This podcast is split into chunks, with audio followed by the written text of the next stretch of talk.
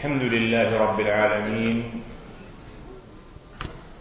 والصلاة والسلام على أشرف الأنبياء والمرسلين. أما بعد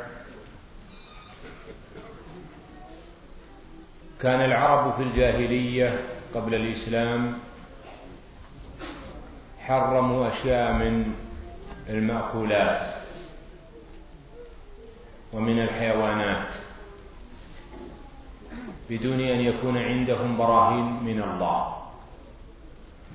ولذلك عاب الله عز وجل عليهم هذا في مواطن كثيرة. قال تعالى ما جعل الله من وصيلة ولا حام. ما جعل الله من بحيرة ولا وصيلة ولا حام.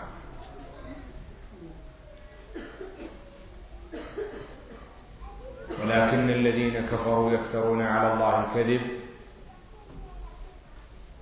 وأكثرهم لا يعقلون. ورد الله عليهم هذا في مواطن كثيرة. قال تعالى وجعلوا لله مما ذرى من الحرث والأنعام نصيبا. فقالوا هذا لله بزعمهم وهذا لشركائنا. فما كان لشركائهم فلا يصل إلى الله. وما كان لله فهو يصل إلى شركائهم ساء ما يحكمون.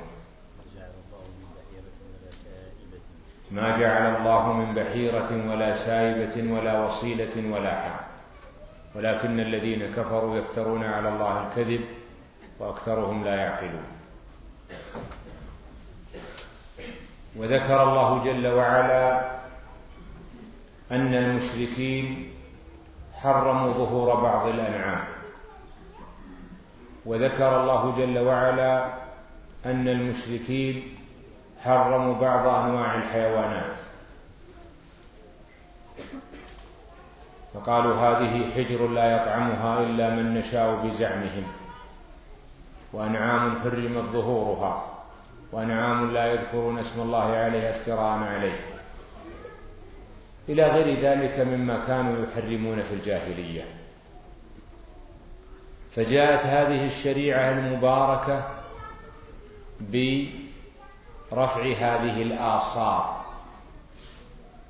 التي جعلها العرب في مطاعمهم.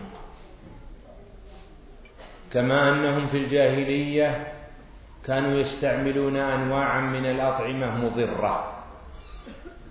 فجاءت الشريعة بتحريم هذه الأطعمة المضرة. من أمثلة ذلك أنهم كانوا يأخذون الدم المسفوح فيضعونه في الأمعاء التي عند الحيوان ثم يشوونها فيأكلونها. وهذا الدم المسفوح مضر ولذلك جاءت الشريعة بالنهي عنه.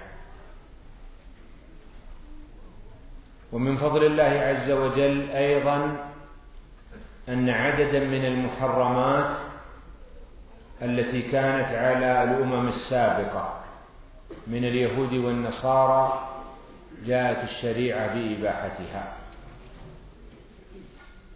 كما قال تعالى وعلى الذين هادوا حرمنا كل ذي ظفر.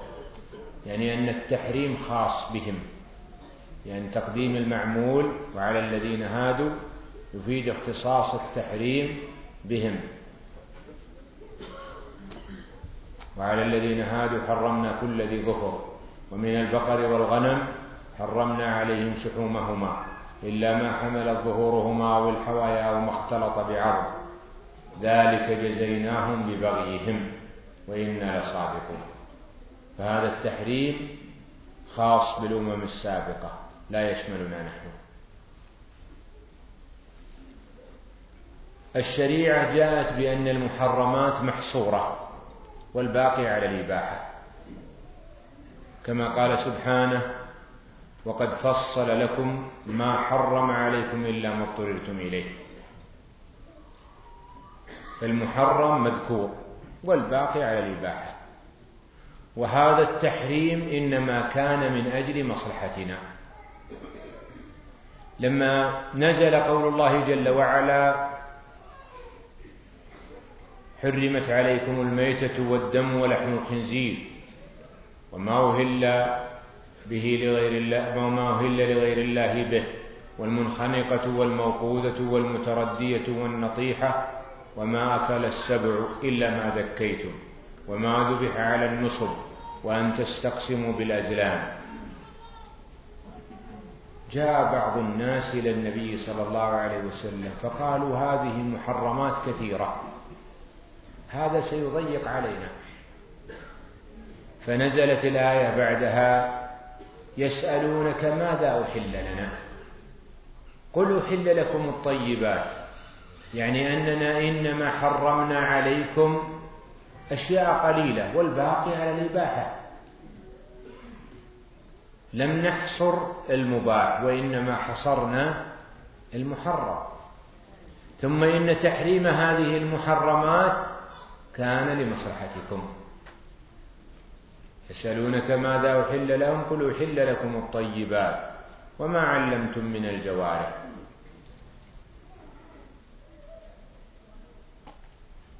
والآية بعدها اليوم أحل لكم الطيبات.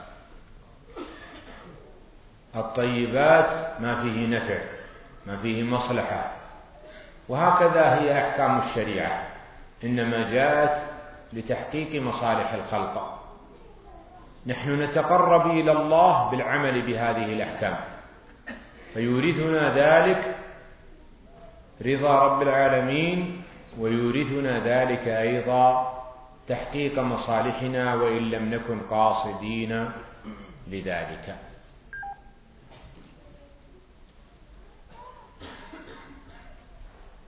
إذا تقرر هذا فإن الأطعمة على نوعين. النوع الأول من الأطعمة الأطعمة الحيوانية الأطعمة غير الحيوانية. من أمثال ذلك أو من مثل ذلك مثل النباتات.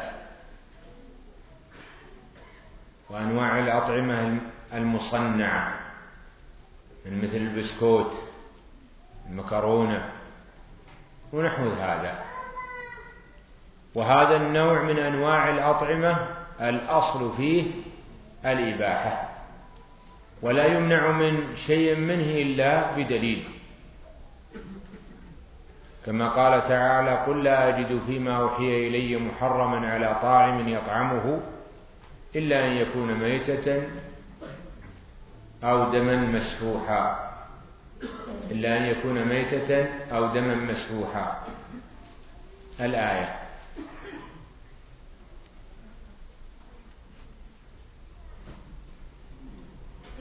وقال جل وعلا إنما حرم عليكم الميتة والدم ولحم الخنزير وما أهل به لغير الله. فقوله إنما يفيد أن الحصر في المذكور. يفيد حصر التحريم في المذكورات وإباحة ما عداه ومثله قوله جل وعلا قل من حرم زينة الله التي أخرج للناس والطيبات من الرزق. قل هي للذين آمنوا في الحياة الدنيا خالصة يوم القيامة. ويدل على هذا قول الله جل وعلا هو الذي خلق لكم ما في الأرض جميعا. لكن هناك ضوابط فيما يتعلق بالأطعمة غير الحيوانية. إذا وجد أحد هذه الضوابط منع من هذا الطعام وقيل بأنه محرم لا يجوز تناوله. الضابط الأول الضرر فالطعام الضار لا يجوز تناوله. فإن الله جل وعلا قد حرم علينا الإضرار بأنفسنا. ومن ذلك تناول الأطعمة الضارة. وقد جاء في الحديث لا ضرر ولا ضرار. خصوصا إذا كان الطعام مع كثرته وزيادة نسبته في الجسم يؤدي إلى مرض أو يؤدي إلى وفاة. فإن هذا من المحرمات. قال تعالى ولا تلقوا بأيديكم إلى التهلكة. وقال ولا تقتلوا أنفسكم إن الله كان بكم رحيما. ومن يفعل ذلك عدوانا وظلما فسوف نصليه نارا. وكان ذلك على الله يسيرا. ومن أنواع الأطعمة الضارة السموم فإن الطعام المسموم محرم متى كان مضرا بالجسد. ومن أنواع ذلك الأطعمة التالفة. أو الاطعمه المنتهيه صلاحيتها ويخشى من ضررها على البدن يمنع منها. وهذا النوع من أنواع الأطعمة يرجع فيه إلى أهل الاختصاص اختصاص التغذية. فيسألون عن الطعام الضار وعن الطعام النافع. وقد يكون الطعام نافعا لكن إذا تجاوز العبد به نسبة معينة انقلب إلى كونه ضارا فيحرم من أجل ذلك. مثال ذلك تناول الطعام المكون من لحم نافع للجسد فالأصل فيه الإباحة. أو تناول الرز مباح على الأصل. لكن إذا زاد الإنسان من أكل هذا الطعام أثر عليه وأصابه بالتخمة. وقد يسد بعض المجاري التي تؤثر على صحته. فتناول هذا المقدار الزائد المضر بالجسد يمنع منه.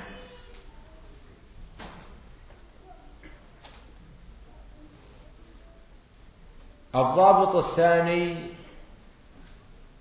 من ضوابط تحريم المأكولات غير الحيوانية ألا تكون نجسة. فالطعام النجس لا يجوز تناوله ولا أكله. ومن أمثلة النجس الدم المسفوح. فإن الله تعالى قال أو دما مسفوحا أو لحم خنزير فإنه رجس يعني نجس.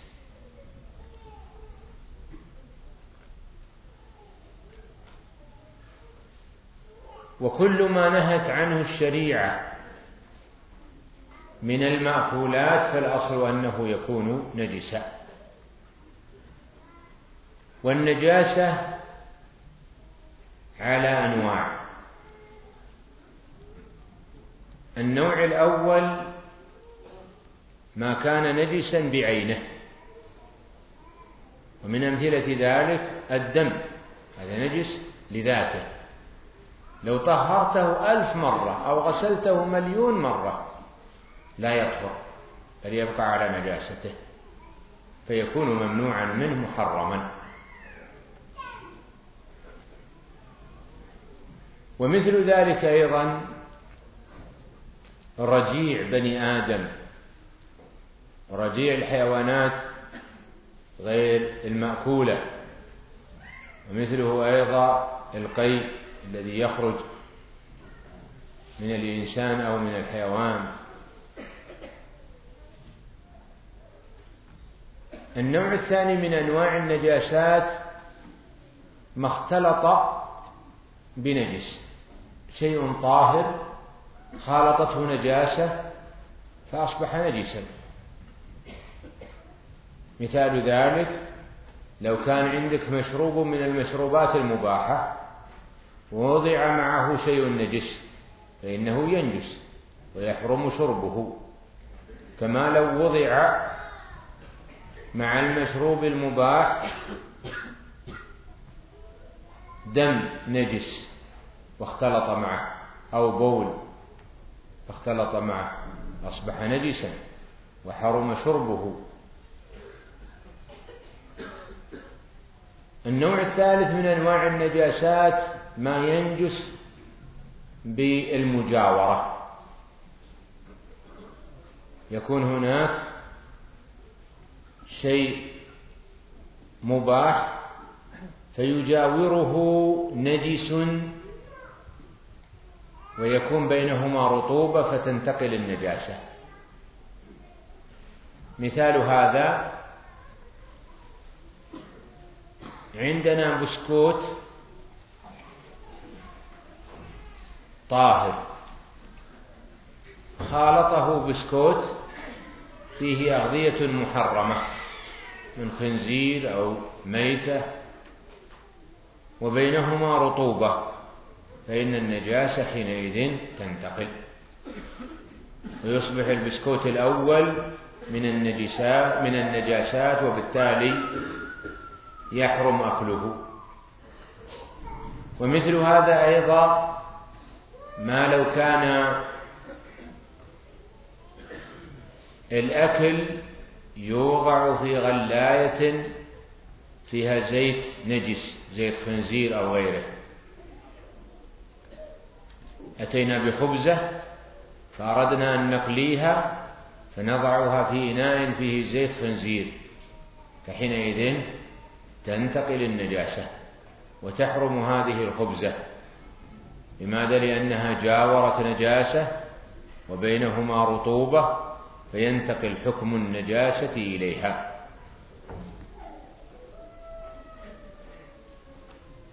إذا أخذنا ضابطين من ضوابط الأكل غير الحيواني الأول الضرر والثاني النجاسة. الضابط الثالث الإسكار فإن الأكل غير الحيواني المسكر حرام ونجس. فإن النبي صلى الله عليه وسلم قال كل مسكر حرام وكل مسكر خمر وكل خمر حرام. واختلاف اسم هذا المسكر لا يختلف معه الحكم. سواء سمي خمرا أو سمي مشروبا روحيا أو سمي ويسكي أو سمي بأي اسم. لا يختلف الحكم. وإذا كان تناول كمية كبيرة من المشروب يؤدي إلى الإسكار فإنه حينئذ يحرم هذا المشروب ولو كان بنسبة قليلة. لأن النبي صلى الله عليه وسلم يقول ما أسكر كثيره فقليله حرام ويقول ما أسكر ملء الفرق منه فملء الفم منه حرام والفرق إناء كبير. يسع صاعا كثيرا ونلاحظ في هذا أن المسكر إذا تدخل فيه الناس وحولوه برغبتهم من كونه خمرا إلى كونه خلا فإنه يبقى على تحريمه والمنع منه. وذلك أنه جاء في الصحيح أن رجلا جاء إلى النبي صلى الله عليه وسلم يسأله عن خمر لأيتام فبين له تحريمها ووجوب إلقائها. فقال أفلا نخللها؟ فقال صلى الله عليه وسلم لا. لكن لو تخللت الخمر بنفسها بدون تدخل من أحد فإنه حينئذ تباح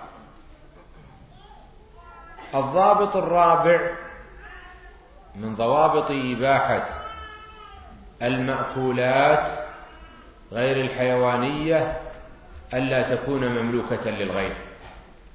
فإن الطعام الذي يملكه غيرك لا يجوز لك أن تستعمله أو أن تأكله إلا بإذن من مالكه. لأن أخذ المأكولات التابعة للآخرين بدون إذنهم من أنواع أكل المال بالباطل من أنواع الظلم. وقد قال الله تعالى ولا تأكلوا أموالكم بينكم بالباطل وتدلوا بها إلى الحكام. وقال يا أيها الذين آمنوا لا تأكلوا أموالكم بينكم بالباطل إلا أن تكون تجارة عن تراض منكم. ثم قال في الآية التي بعدها ومن يفعل ذلك عدوانا وظلما فسوف نصليه نارا. وأخذ أموال الآخرين وأطعمتهم يدخل في قول الله عز وجل فما للظالمين من نصير. ويدخل في قول الله عز وجل في الحديث القدسي يا عبادي إني قد حر إني حرمت الظلم على نفسي وجعلته بينكم محرما فلا تظالموا.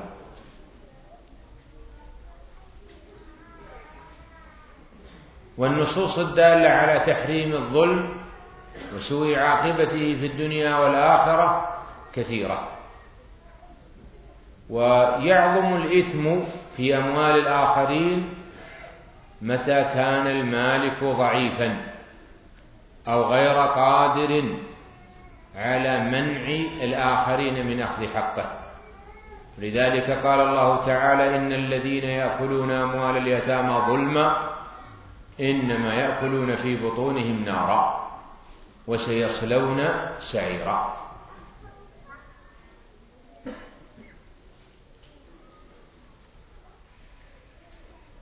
وأكل المال الحرام ينتج عنه عواقب سيئة في الدنيا والآخرة. أما في الدنيا فاسمع لقول النبي صلى الله عليه وسلم إن الله أمر المرسل إن الله أمر المؤمنين بما أمر به المرسلين. فقال يا أيها الرسل كلوا من الطيبات واعملوا صالحا. وقال يا أيها الذين آمنوا كلوا من طيبات ما رزقناكم.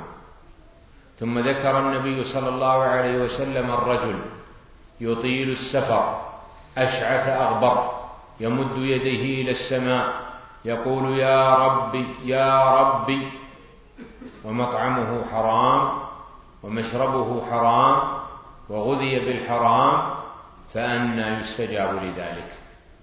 ما يستجاب دعاء.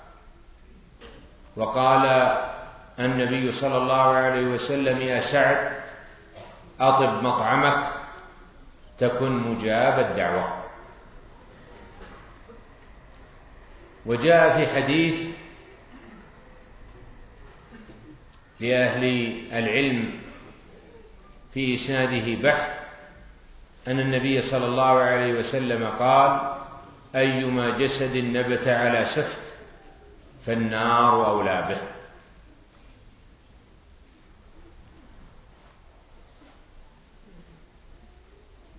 المطعم الحلال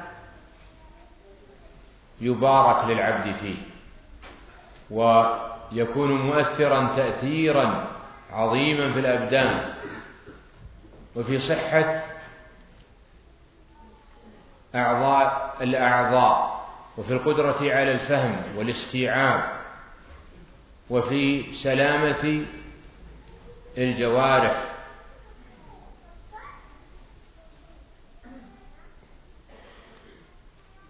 والنوع الثاني من أنواع المطعومات المطعومات الحيوانية. المطعومات الحيوانية.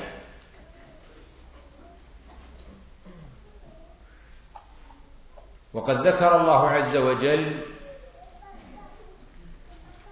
أنه جعل الأصل في الحيوانات الإباحة. فقال ومن الأنعام حمولة وفرشا. كلوا من طيبات ما رزقناكم. كلوا من طيبات ما رزقكم الله ولا تتبعوا خطوات الشيطان إنه لكم عدو مبين. ثمانية أزواج من الضأن اثنين ومن المعز اثنين. قل الذكرين حرما من الأنثيين أما اشتملت عليه أرحام الأنثيين. نبئوني بعلم إن كنتم صادقين. ومن الإبل اثنين ومن البقر اثنين قل الذكرين حرما من الأنثيين أما اشتملت عليه أرحام الأنثيين. أم كنتم شهداء إذ وصاكم الله بهذا؟ فمن أظلم ممن افترى على الله كذبا. فأولئك الذين يحرمون هذه المطعومات وهذه الحيوانات ممن يكذب على الله. والكذب على الله لا يوجد شيء من الذنوب أظلم منه أو أكثر ظلما منه. فالمقصود أن الأصل في المطعومات الحيوانية هو الإباحة. هذا هو الأصل. وإنما منع من حيوانات مخصوصة محدودة إما بأسمائها أو بصفاتها أو بسبب عدم ذكاتها أو عدم أهلية مذكيها.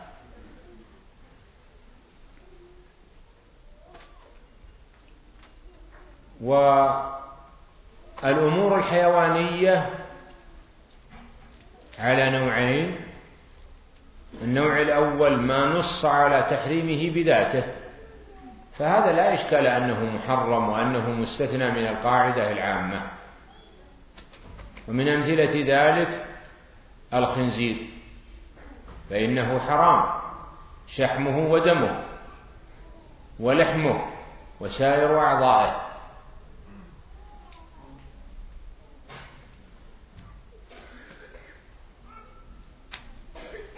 وقد قال الله عز وجل حرمت عليكم الميتة والدم ولحم الخنزير. وهكذا الدم والميتات من الحيوانات. والميتة من الحيوانات المراد به ما مات حتف أنفه بدون أن يذكى. سواء كانت موتة الحيوان بسبب من الحيوان. كما لو سقط فمات أو مرض فمات أو كان بسبب من آدمي كما لو صعقه فمات أو قطع أعضاء بدنه قبل أن ينحره أو يذبحه. حينئذ يكون نجسا حراما. ومن أنواع المحرمات في هذا أنواع الميتات المذكورة في الآية السابقة. ومنها المنخنقة وهي التي تخنق إما بوضع حبل أو بيد أو بغير ذلك. وكذلك الموقوذة وهي التي تذبح أو تجرح في غير عنقها. والمتردية وهي التي سقطت من علو فماتت. والنطيحة بأن نطحت غيرها من بهيمة الأنعام فماتت. انخرق رأسها بسبب النطاح فتموت. فهذه ميتة.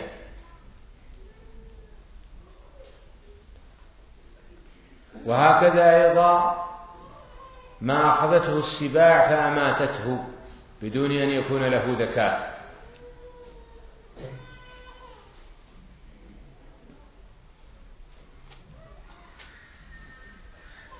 ومن أنواع المحرمات السباع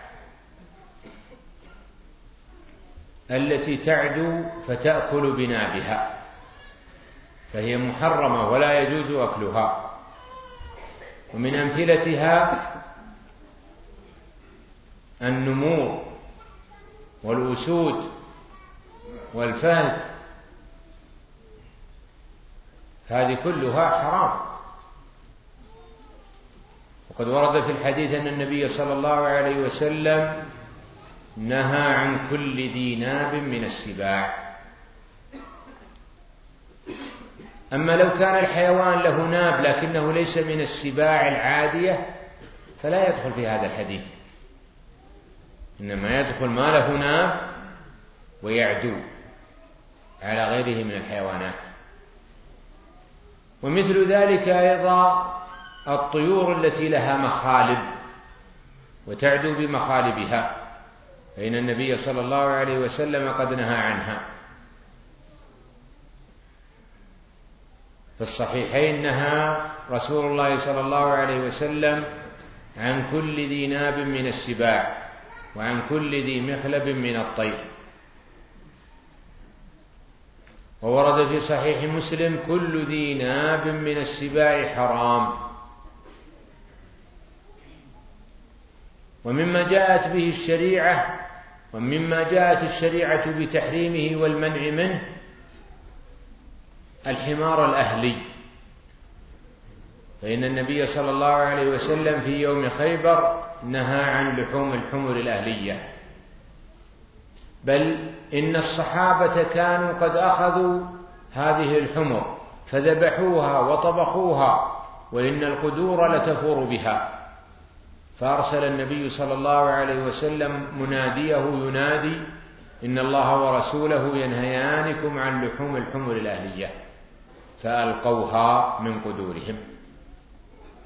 مع حاجتهم ومع وفرة هذا اللحم ومع أنهم قد عملوا أعمالا كثيرة من طبخ وذبح وتهيئة إلا أنه لما جاءهم الأمر بالتحريم أذعنوا واستجابوا لأمر الله عز وجل. كذلك الحيوان وهذا خاص بالحمار الأهلي. أما الحمار الوحشي المخطط فإن الأصل فيه الإباحة وهكذا مما وردت الشريعة بمنعه والتحريم منه المتولد بين حيوان مأكول وحيوان غير مأكول.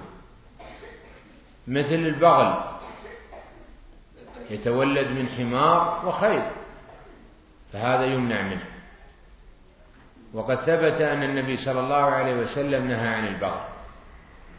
وهناك حيوانات أخرى أمر النبي صلى الله عليه وسلم بقتلها فيمنع منها وحيوانات نهى عن قتلها فيمنع منها.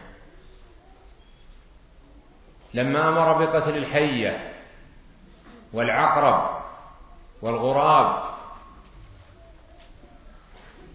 والخمس الفواسق قلنا هذه حرام أكلها وهكذا نهى عن قتل حيوانات أخرى. نهى عن قتل الضفدع فيكون الضفدع ممنوعا منه. نهى عن قتل الهدهد فيكون الهدهد حرام الأكل.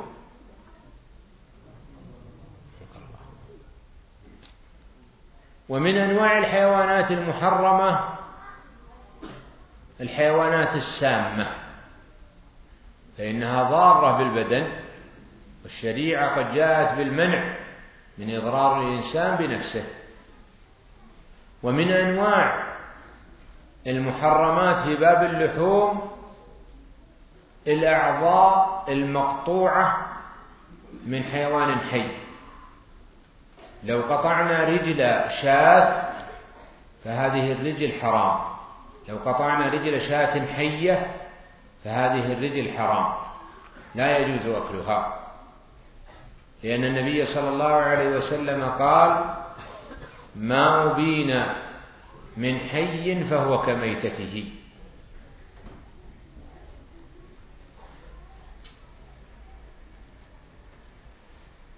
هذه نماذج لما يحرم من الحيوانات. وهناك أيضا محرمات حيوانية أخرى.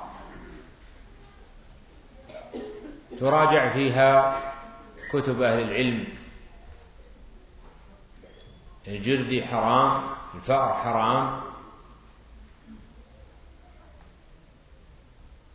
القط حرام.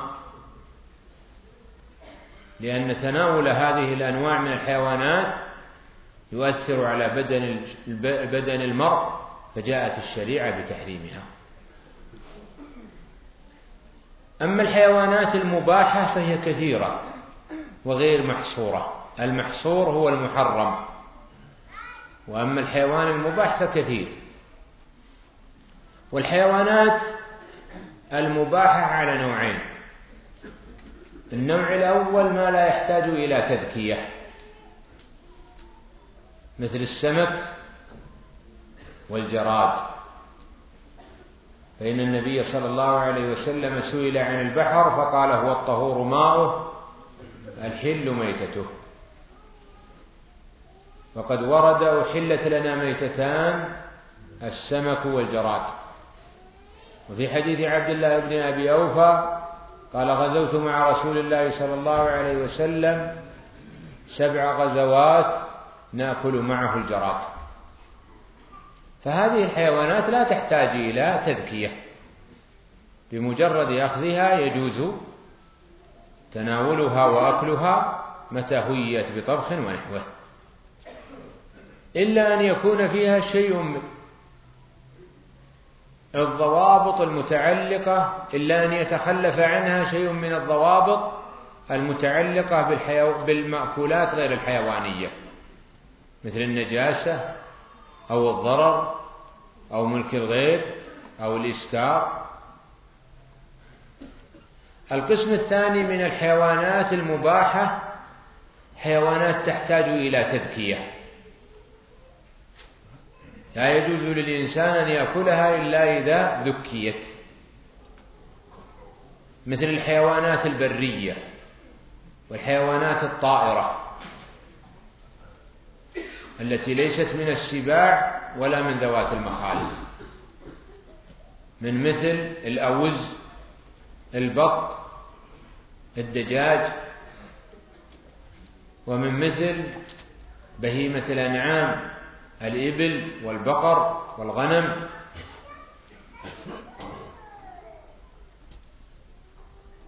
من مثل الأرنب والغزلان. والوعل والحمام إلى غير ذلك من أنواع الحيوانات المباحة. هذه الحيوانات لا يجوز تناولها إلا بذكاة متى كانت الذكاة ممكنة. وعدم إمكان الذكاة يكون في مسألتين في مسألة الصيد وفي مسألة الحيوان الهارب الذي لا نتمكن من الإمساك به أو يقع في بئر ونحوه بحيث يكون رأسه في الأسفل. فإنه قد ورد في الحديث أن النبي صلى الله عليه وسلم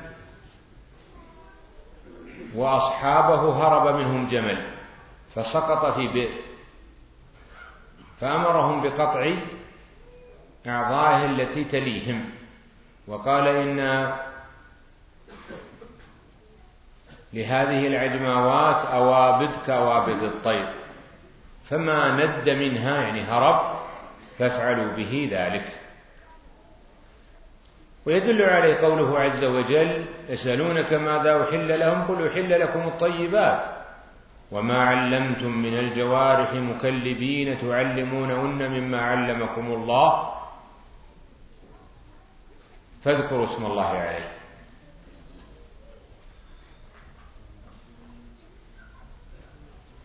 فهذا فيه دلالة على أن الصيد لا بد فيه من تسمية وأن ما لم يسمى عليه فإنه لا يكون مباحا.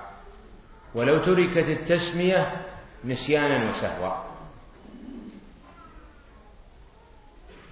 أما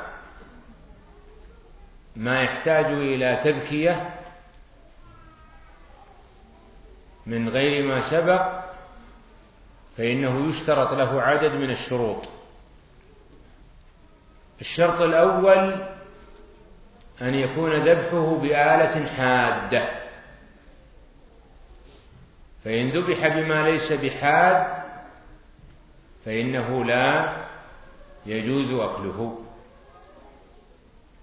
لأن النبي صلى الله عليه وسلم قال ما أنهر الدم وقطع الودجين فكل ليس الظفر فالظفر لا يجوز أن تؤكل الذبيحة المذبوحة به. ثم قال والسن. إذا جيء بالسن وحد ونحر به حيوان لم يجوز أن يؤكل ذلك الحيوان. فاشترط في هذا الحديث إنهار الدم ولا يكون إنهار الدم إلا بآلة حادة.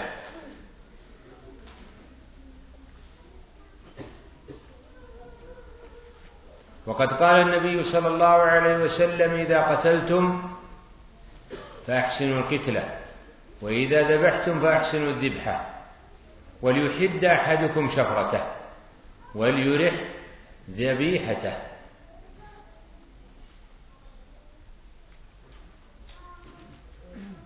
الشرط الثاني من شروط جواز أكل الحيوان المذبوح أن تكون الزكاة في موقعها ومحلها مستوعبة لما يجب قطعه من الحيوان. فإن رقبة الحيوان فيها أربعة أمور حلقوم ومري وودجان وهما عرقاء الدم. وظواهر النصوص تدل على وجوب قطع الودجين كقوله ما انهر الدم فكل يعني إذا قطع الحلقوم والمري ولم يقطع الودجان فإنه الصواب أنه لا يجزي وأنها ميتة.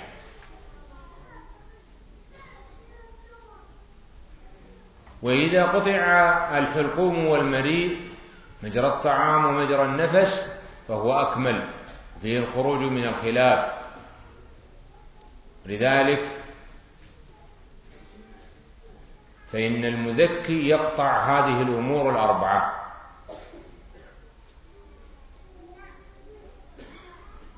ومن هنا نعلم أن خنق الحيوان أو صعقة لا يجوز لا يجوز الأكل من ذلك الحيوان. الصعق إذا كان مؤديا إلى الوفاة أو مؤديا إلى عدم خروج الدم فإنه حينئذ لا يبيح الحيوان ولو وجدت معه زكاة.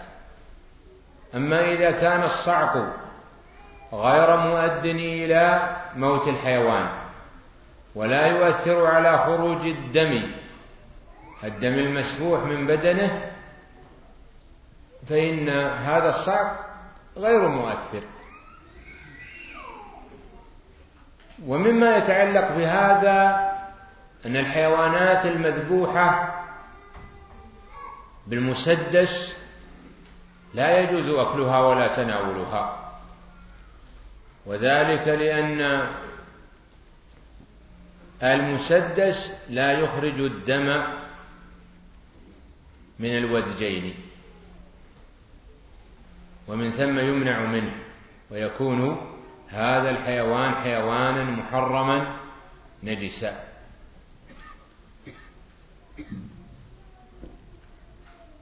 الأمر الثالث أن يكون الذابح ممن لديه الأهلية في الذبح. فإن الذابح إذا كان غير مؤهل للذبح فالأصل تحريم ذبيحته وعدم جوازها. وأهلية الذبح لها صفات أو لها أركان. أولها العقل. فذبيحة المجنون حرام لا يجوز أكلها ولا تناولها لأنه لا يقصد التذكية. والشرط الثاني أن يكون المذكي مميزا. فإن كان المذكي صغيرا لا يميز فإنه لا يجوز تناول ذبيحته. لا يشترط البلوغ وإنما يكفي التمييز. لو جاء ابن عشر سنين فذبح الذبيحة جازت وصح أكلها. ولا فرق في هذا بين الذكر والأنثى. فإن تذكية المرأة مجزئة وتؤدي إلى حل الحيوان.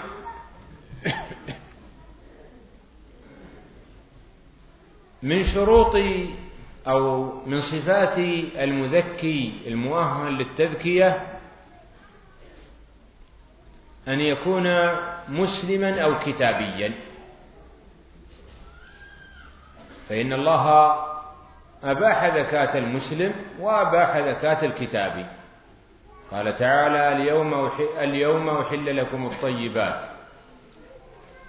وطعام الذين أوتوا الكتاب حل لكم.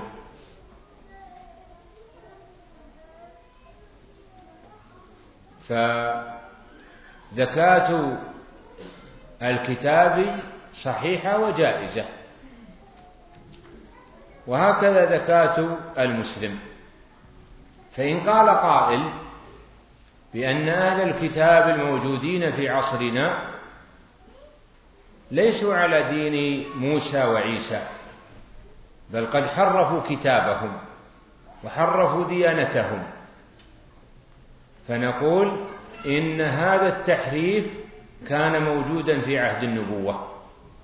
ومع ذلك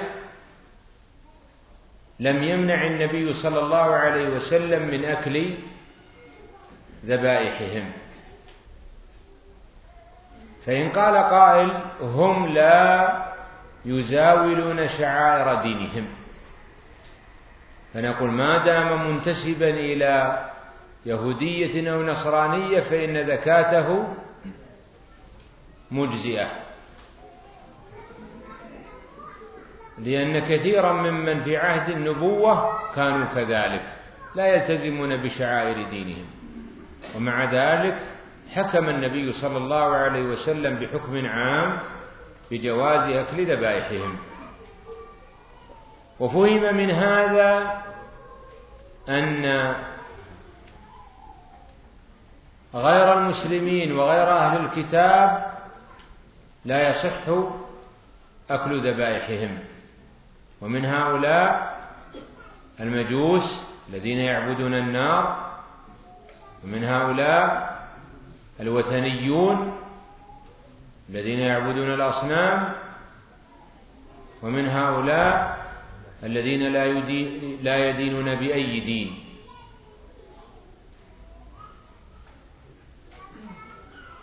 ومن شروط المذكي أن يكون قاصدا للتذكية.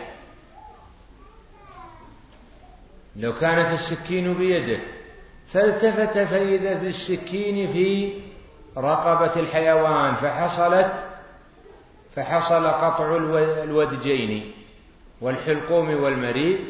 لم تجزئ هذه الذبيحة. لأنه ليس قاصدا للتذكية. ومن شروط الحيوان المذكى لا يوجد فيه مانع في الشرع. ومن أمثلة هذا الحيوانات التي في الحرام. لو أخذها إنسان فذكاها الحيوانات المصيدة. لو أخذها إنسان فذكاها قيل هذه التذكية غير مؤثرة. وهي حرام ونجسة ولا يجوز أكلها. ومن أنواع الذبائح الممنوع منها في الشرع الذبائح التي ذبحت للتقرب بها لغير الله عز وجل. كما يذبح للقبور أو أصحاب القبور فهذه الذبائح نجسة حرام. ولا يجوز أكلها لأنها ذبحت لغير الله.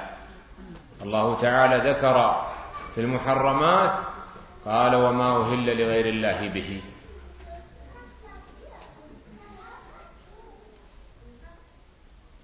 ذبح الذبائح قد يكون عبادة ولذلك لا يصح صرفها لغير الله.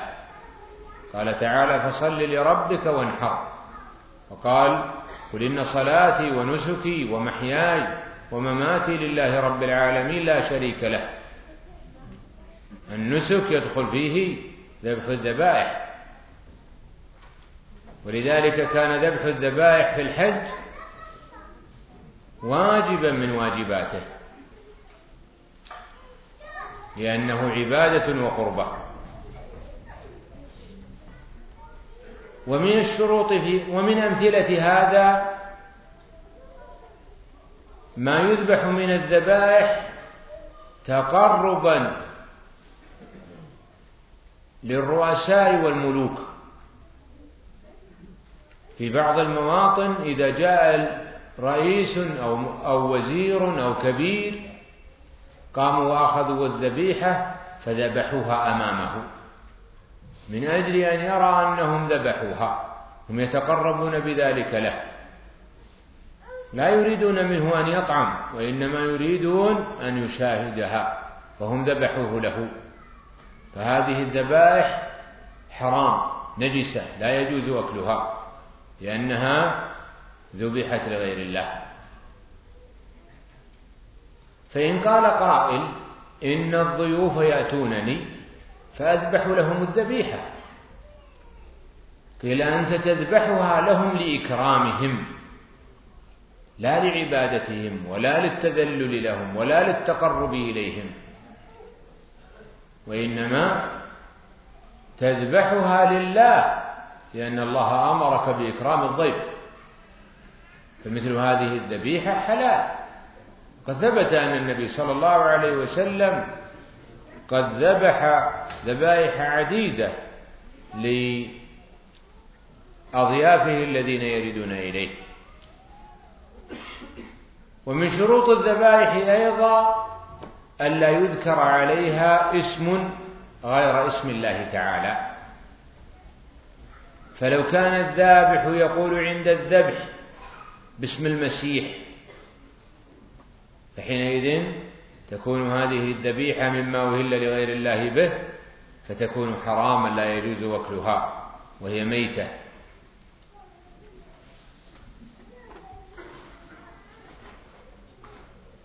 وهكذا لو سمى أحدا من الأولياء أو الصالحين أو الأنبياء عليها فإنها حينئذ تكون ميتة.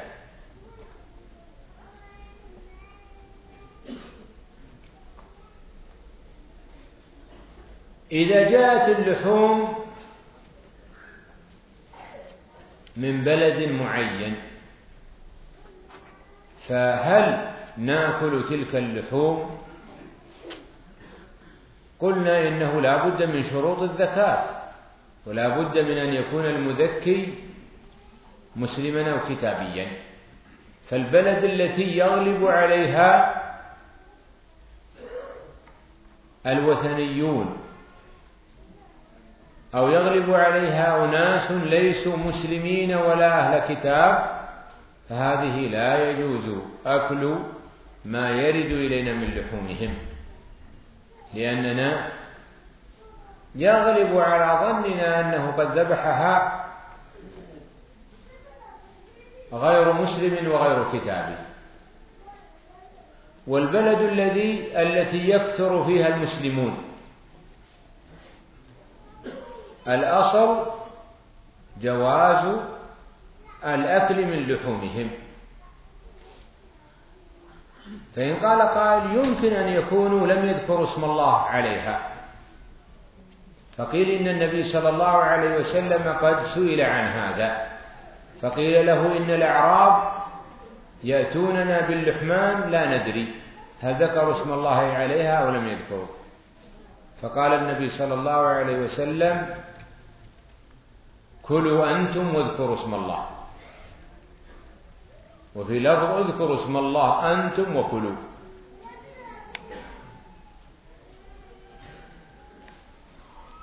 إذا كان في البلد مؤسسة يوثق فيها جاز الاعتماد على شهادتهم لأن الطعام مذكى أو حلال ولا حرج على الإنسان في ذلك متى كانوا ثقة.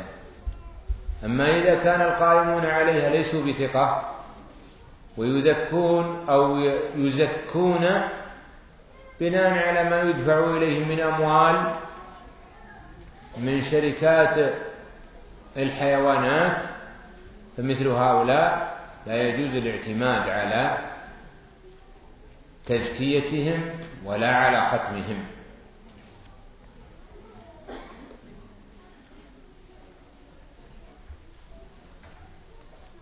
هذا شيء من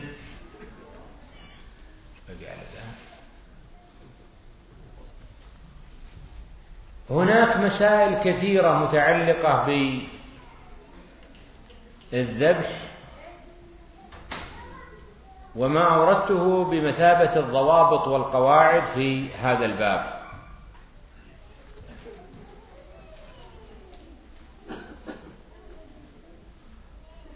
ينبغي بنا أن نحرص على ولوج هذا الباب والمساهمة فيه بما نستطيع لتصلح الأحوال ويبتعد عنا الطعام المحرم. أسأل الله جل وعلا أن يوفقنا وإياكم لخير الدنيا والآخرة اللهم اجعلنا اللهم اجعل مكاسبنا حلالا ومنفقنا طاعة. اللهم وفقنا لما تحب وترضى. اللهم يا حي يا قيوم أصلح مآكلنا واجعلها على وفق ما جاء عن نبيك صلى الله عليه وسلم. اللهم يا حي يا قيوم نسألك الغنى والتقى والسعادة والرحمة كما نسألك إلهنا أن تجعلنا إخوة متعاونين على الخير وعلى البر والتقوى متحابين فيما بيننا. هذا والله أعلم. وصلى الله على نبينا محمد وعلى آله وأصحابه وأتباعه وسلم تسليما كثيرا إلى يوم الدين.